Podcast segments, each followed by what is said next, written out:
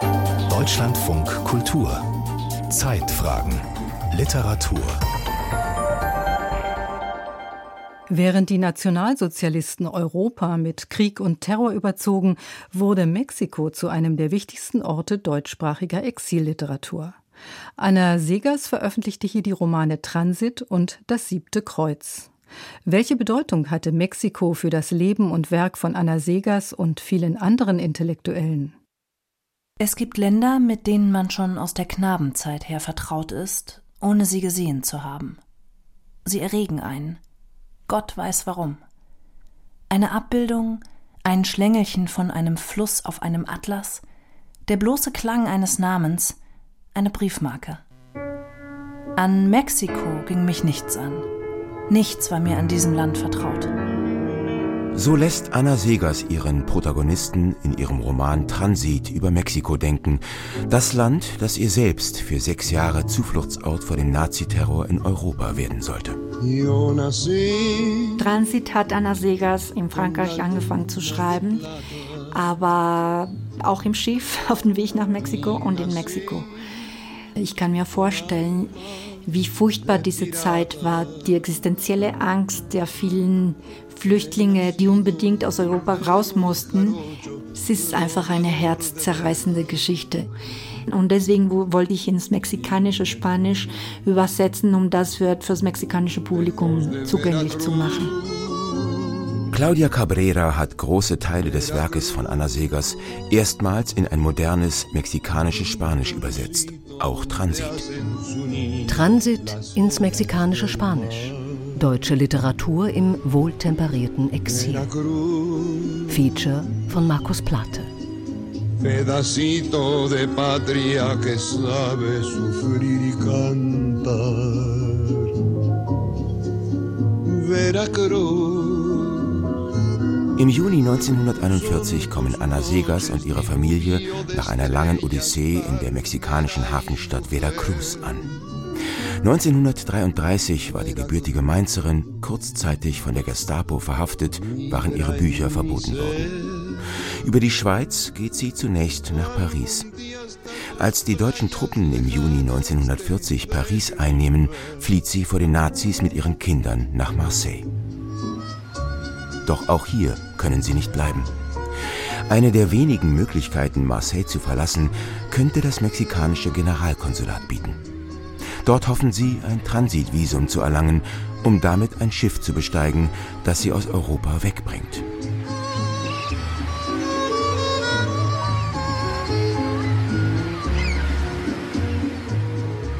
In ihrem Roman Transit erzählt Anna Segers von dieser ihrer Flucht nach Mexiko. Es ist ihre eigene Geschichte, die sie stellvertretend einen namenlosen jungen Mann erleben lässt, auch wenn dieser im Gegensatz zu Segers am Ende das Schiff nach Mexiko gar nicht besteigt. Wenn Segers ihren Protagonisten das Konsulat besuchen lässt, dann basiert die Beschreibung des kleinen Generalkonsuls auf ihrer eigenen Erfahrung dort. Vor mir stand ein kleiner, noch junger Mann mit ungeheuer wachen Augen. Sie funkelten vor Vergnügen bei meinem Anblick, nicht etwa, weil ihn gerade mein Besuch besonders erquickte, er war von Natur aus so beschaffen, dass er imstande war, vielleicht als einziger unter seinesgleichen. Frente a mí estaba un hombrecito todavía joven, con ojos tremendamente despiertos que centellaron de placer al verme, y no porque mi visita lo complaciera particularmente.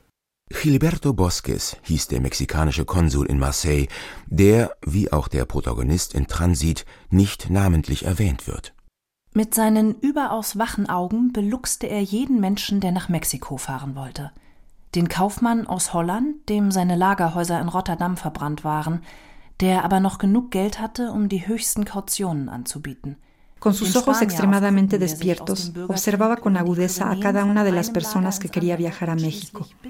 El comerciante de Holanda, a quien le habían quemado sus almacenes en Rotterdam, pero que todavía tenía dinero suficiente para ofrecer las fianzas más altas. Und je nachdem es ihm angebracht erschien, diesen Menschen sein Land betreten zu lassen, tat er alles, um Lücken und Blößen des Dossiers zu verringern, auf dass der Mensch reif sei für sein Visum.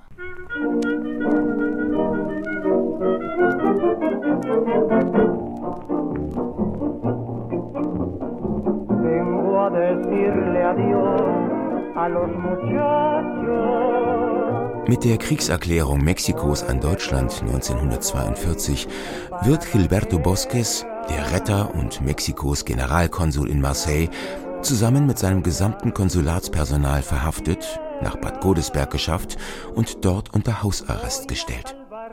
Erst 1944 kann er nach Mexiko zurückkehren.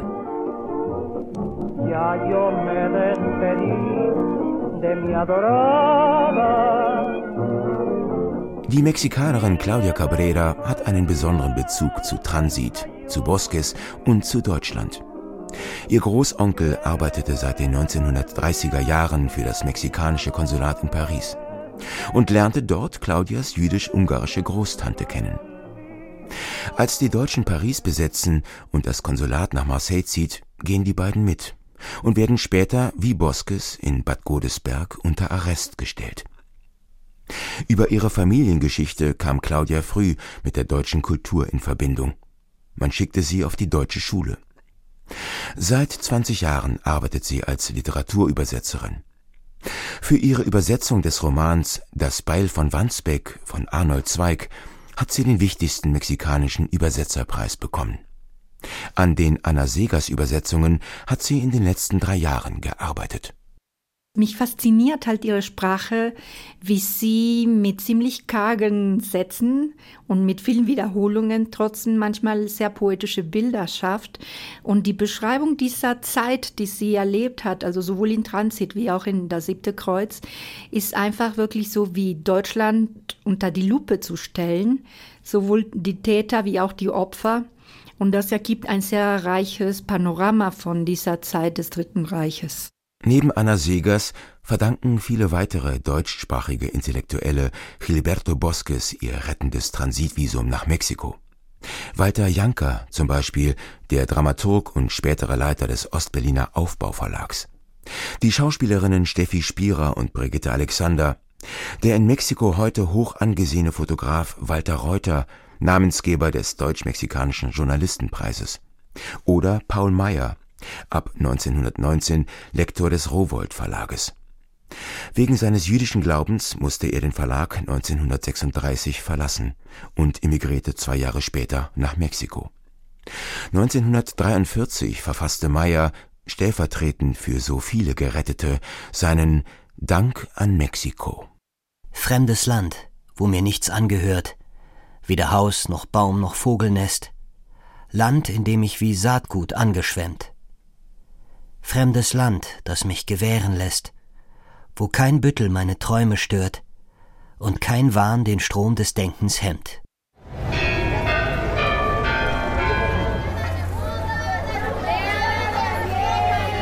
Mexiko-Stadt. Was war das für eine Stadt, in die die Geflüchteten kamen? Schon damals eine Millionenmetropole mit 700-jähriger Geschichte. Als Aztekenhauptstadt Tenochtitlan drei Jahrhunderte lang Machtzentrum des riesigen Vizekönigreichs Neuspanien. Seit 1821 Hauptstadt des unabhängigen Mexiko und Lateinamerikas bedeutendste Kulturmetropole. Ein Treffpunkt indigener und europäischer Traditionen, eine Stadt im Auf- und Umbruch. Vamos, María Ángela. No hay tiempo que perder. Es war eine Zeit, wo, wo das kulturelle Leben in Mexiko wirklich geblüht hat. Film, Malerei, Theater, Musik, die ganzen Wandmaler. Das war eine sehr, sehr freie Zeit, sehr offene Zeit. Trotzki hat auch Exil hier in diesem Land in Mexiko stattgefunden. Ich glaube, das war eine sehr fruchtbare Zeit für Leute wie die, die hier ins Exil gekommen sind. Momentos antes de asumir la presidencia de la República, mi señora y yo enviamos a todos los elementos revolucionarios del país. Mexiko in den 1930er und 40er Jahren. Präsident Lázaro Cárdenas hatte die Erdölindustrie und die Eisenbahn verstaatlicht, eine Landreform vorangetrieben, die Spanische Republik gegen Franco unterstützt. In Mexiko-Stadt blühte eine dezidiert linke Bohème-Kultur auf, in der das Malerpaar Diego Rivera und Frida Kahlo nur die bekanntesten Namen waren. Für Claudia Cabrera war es eine ganz besondere Epoche. Lázaro Cárdenas hat eine sozialistische oder zumindest sozial gerichtete Regierung gegründet und hat sehr viele Flüchtlinge aufgenommen aus Spanien, aus dem Bürgerkrieg, aber dann eben auch viele deutsche Juden, Intellektuelle, Kommunisten, Sozialisten, Sozialdemokraten.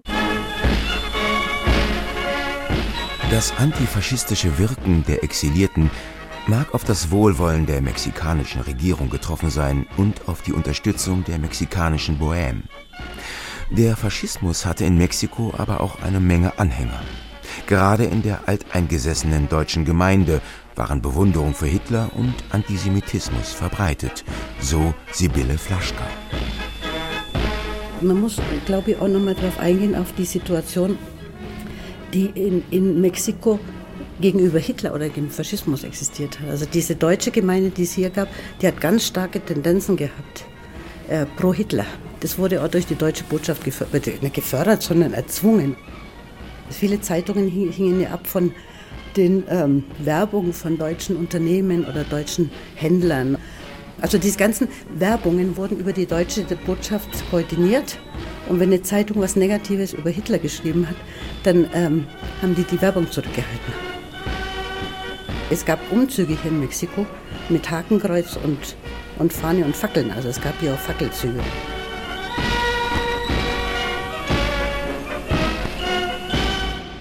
Die gebürtige Bayerin lebt seit Jahrzehnten in Mexiko-Stadt. Das deutsche Exil während der Nazizeit liegt ihr am Herzen. Sie hat dazu vor vielen Jahren ihre Masterarbeit geschrieben und in den 1990er Jahren zahlreiche Interviews mit ehemaligen Exilierten geführt. Unterstützung konnten die Exilierten von Mexiko kaum erwarten, am allerwenigsten von der deutschen Gemeinde.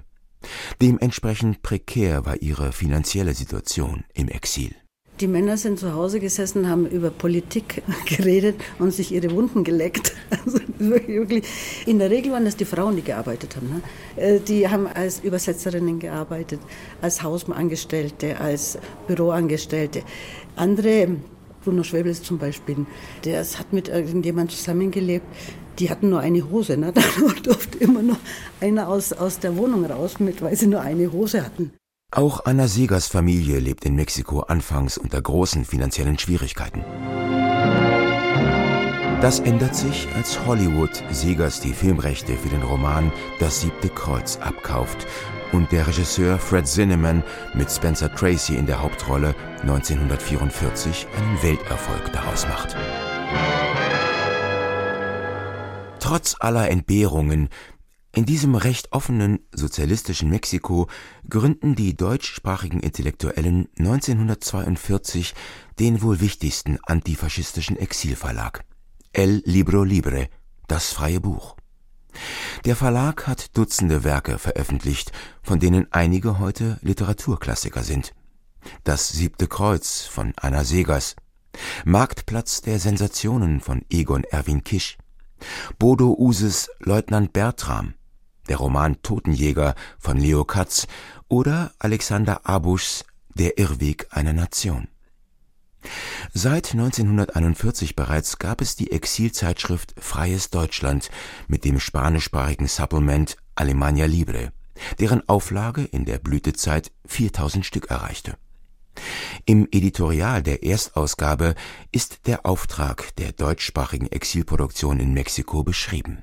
An die Leser Deutsche Schriftsteller, die, vertrieben aus ihrer Heimat, in dem freien Lande Mexiko Gastfreundschaft und Asyl gefunden haben, geben diese Blätter heraus. Sie können nicht stumm bleiben, wenn auf den Schlachtfeldern von Moskau das Schicksal der kommenden Generationen entschieden wird. Wir wollen von der wahren deutschen Kultur sprechen, die stets freiheitlich und humanistisch gewesen ist.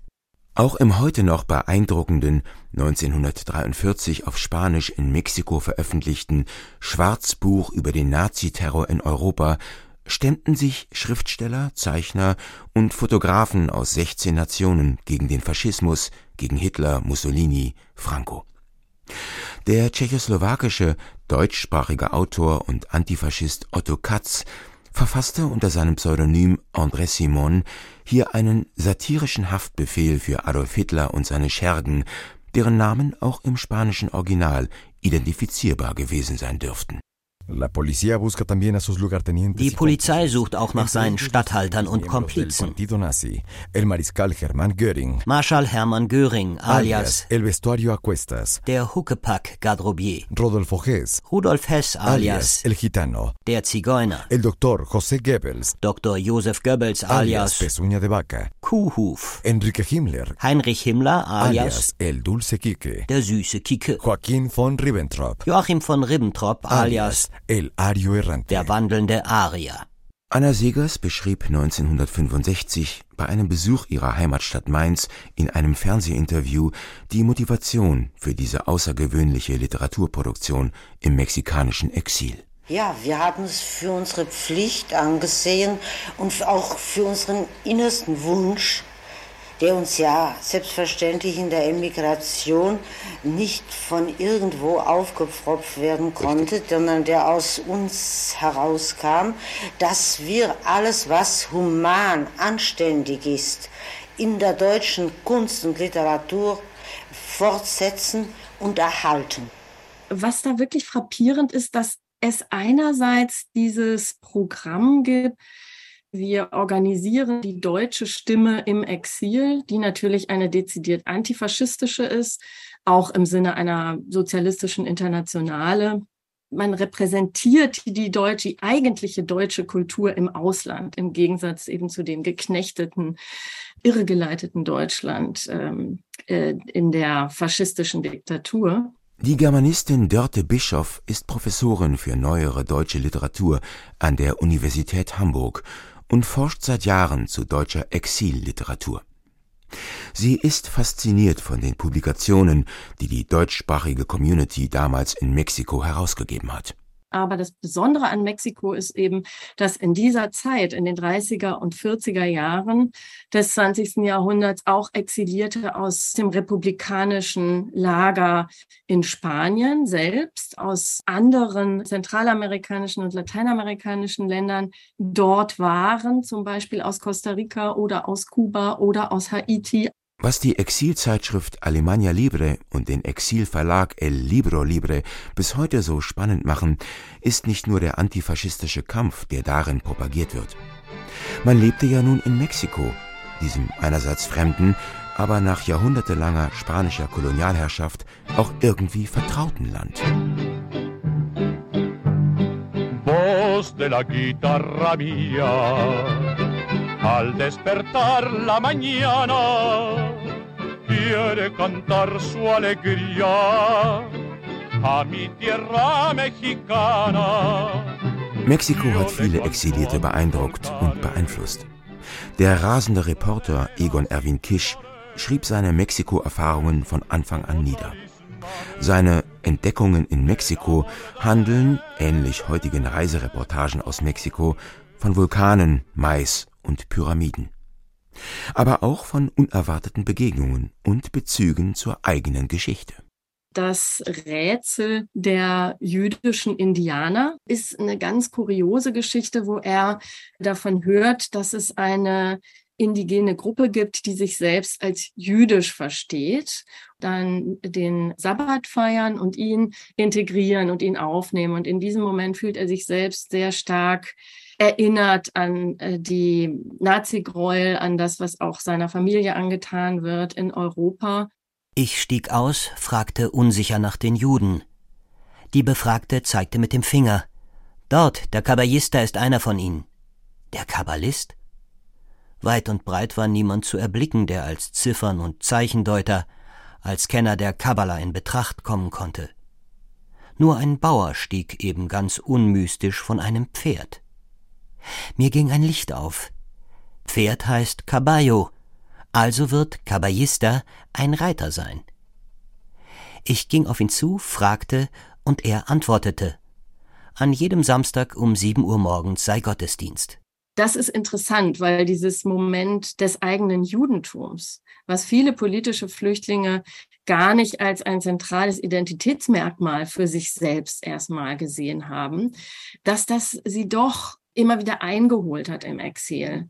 Und selbst im Exil in Mexiko, was ja sozusagen als Left-Wing-Exile, als politisch bestimmtes linkes Exil galt, In ihrer sehr persönlich gehaltenen Erzählung Der Ausflug der toten Mädchen von 1944 erinnert sich Anna Segers als Nettie, der Name der Ich-Erzählerin gleicht dem Geburtsnamen der Autorin Annette, genannt Nettie, an einen Schulausflug in ihrer Mainzer Kindheit und die Schicksale ihrer Freundinnen.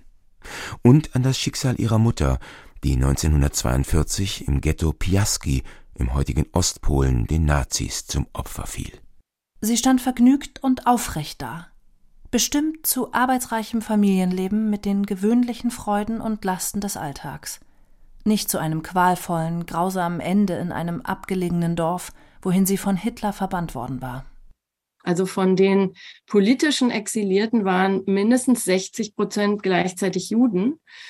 Und die Erfahrung, dann natürlich auch die Nachrichten von der Shoah, das spielt bei Segas ja auch eine große Rolle in der Erzählung der Ausflug der toten Mädchen, dass sie eben vom Schicksal ihrer Mutter erfahren hat, die sie nicht mehr herausholen konnte aus Deutschland, überlagert dann plötzlich auch die politischen Bekenntnisse und die politischen Zugehörigkeiten. Diese politischen Bekenntnisse und Zugehörigkeiten sorgten im mexikanischen Exil für einigen Sprengstoff.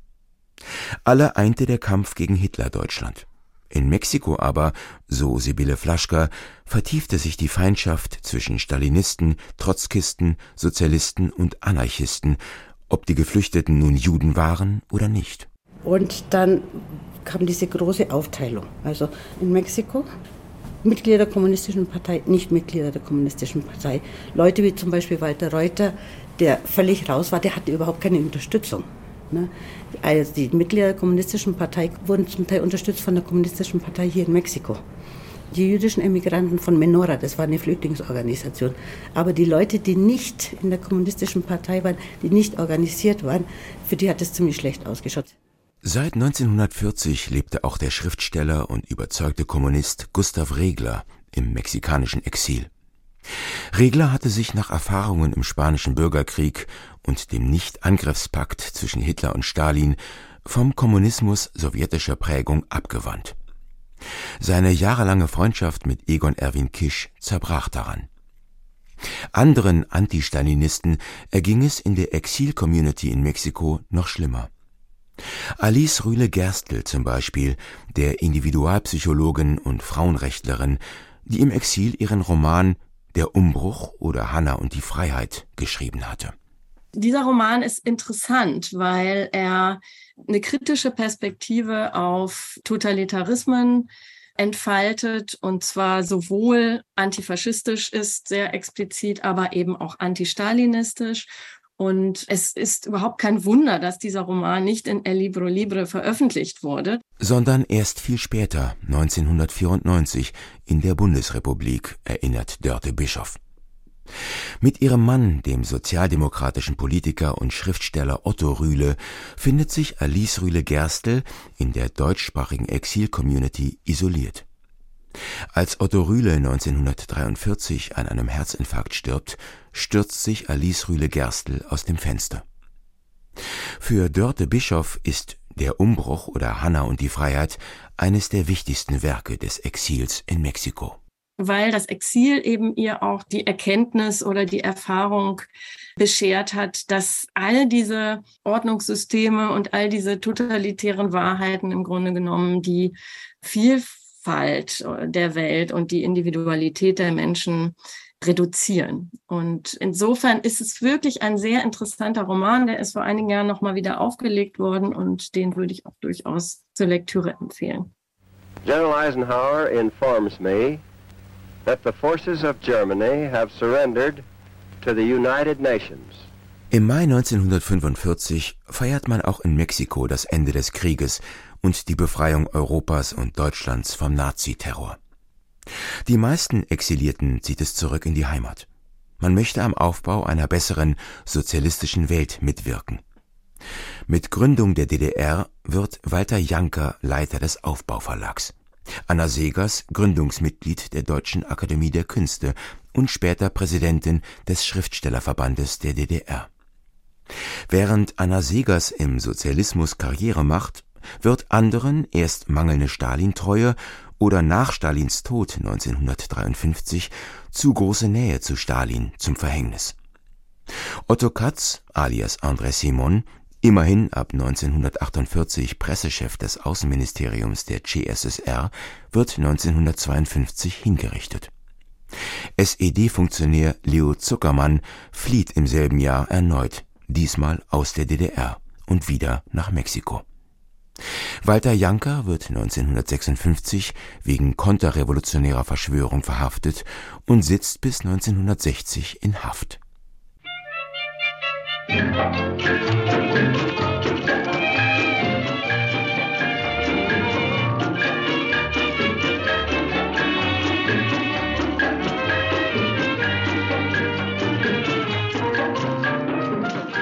Die Erfahrungen im mexikanischen Exil jedoch sollten im literarischen Werk vieler der ehemaligen Exilierten auch nach ihrer Rückkehr nach Europa eine Rolle spielen.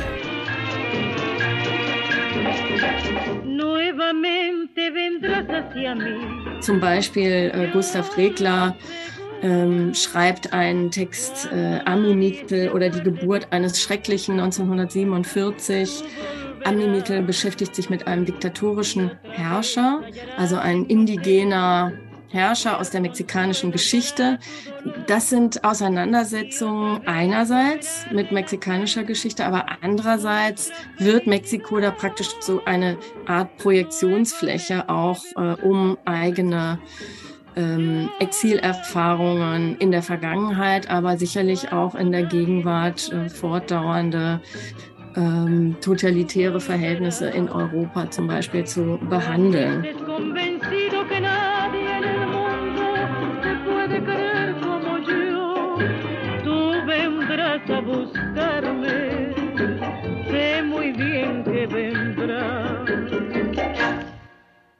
Ihr fragt, wie die Menschen in Mexiko leben? Von wem soll man erzählen? Von Hidalgo? Er ließ die Glocke der Dorfkirche von Dolores los. Ich will nichts von diesen Männern erzählen und auch nichts von anderen großen Männern, die später in Mexiko lebten. Ich erzähle nichts von Juarez und nichts von Hidalgo und nichts von Morelos. Ich erzähle euch von Crisanta. So erinnert sich Anna Segers 1951 in ihrer Erzählung Crisanta ans mexikanische Exil. Und bei Anna Segers ist es ja auch sehr deutlich, dass sie erst spät Crisanta oder das wirkliche Blau veröffentlicht, auch in einer Zeit, wo sie zwar einerseits als Kulturfunktionärin überaus erfolgreich war in der DDR dann, aber doch auch Zweifel literarisch artikuliert hat. Es gibt ein Heimweh nicht nur nach einem anderen Deutschland oder nach dem Deutschland, was sie selbst mitgestalten kann, sondern es gibt ein Heimweh auch nach Mexiko. Und in dieser Situation tauchen dann mexikanische Motive, mexikanische Figuren in ihren Texten auf. Es sind diese Mexiko-Bezüge im Werk von Anna Segers, die die Literaturübersetzerin Claudia Cabrera interessieren und die, auch wenn sie auf Erfahrungen aus den 1940er Jahren basieren, in Mexiko noch heute aktuell sind. No contaré nada sobre Juárez, ni sobre Hidalgo, ni sobre Morelos. Les voy a contar de Crisanta. Das ist ein, ein normales Leben einer mexikanischen indigenen Frau.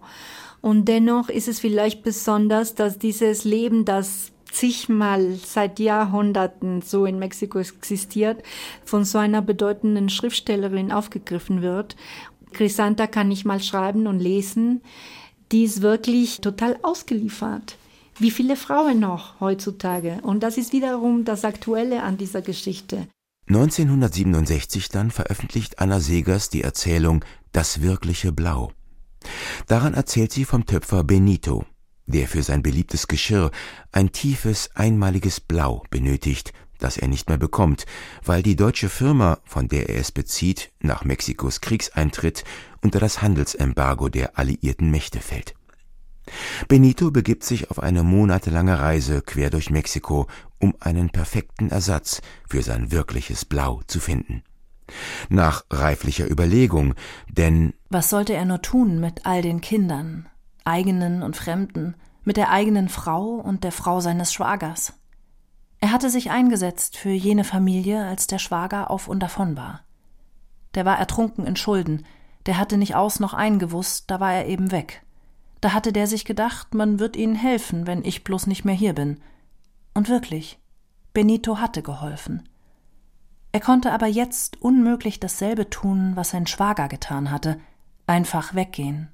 Da ist Anna Segas vielleicht schon 15 bis 20 Jahre weg von Mexiko und sie erzählt trotzdem so genau, dass es einen fast wehtut, zu sehen, wie wenig sich in diesen 20 Jahren in Mexiko und jetzt noch 60 Jahre später nochmal oder 80 Jahre später, wie wenig sich noch geändert hat in Mexiko an den Leben der indigenen Bevölkerung. 80 Jahre nach der Erstveröffentlichung von Transit und das siebte Kreuz im mexikanischen Exil erfährt Anna Segers in Mexiko neue Beachtung. Claudia Cabreras Neuübersetzungen in ein modernes mexikanisches Spanisch machen ihr Werk einer neuen Generation zugänglich. Segers Themen Rechtspopulismus und rechter Terror, Krieg, Verfolgung und Flucht sind nicht nur in Europa von erschreckender Aktualität. Ich würde sagen, sowohl bei Transit wie auch bei Das siebte Kreuz ist es wichtig, die Werke nochmal zu übersetzen, weil die Themen, die dort behandelt werden, dermaßen akut und aktuell sind. Bei Transit dieses ins Exil gehen zu müssen, diese Angst vor dem Verrecken, vor dem Krieg, vor der Verfolgung, die heutzutage noch ganz viele Menschen leiden müssen.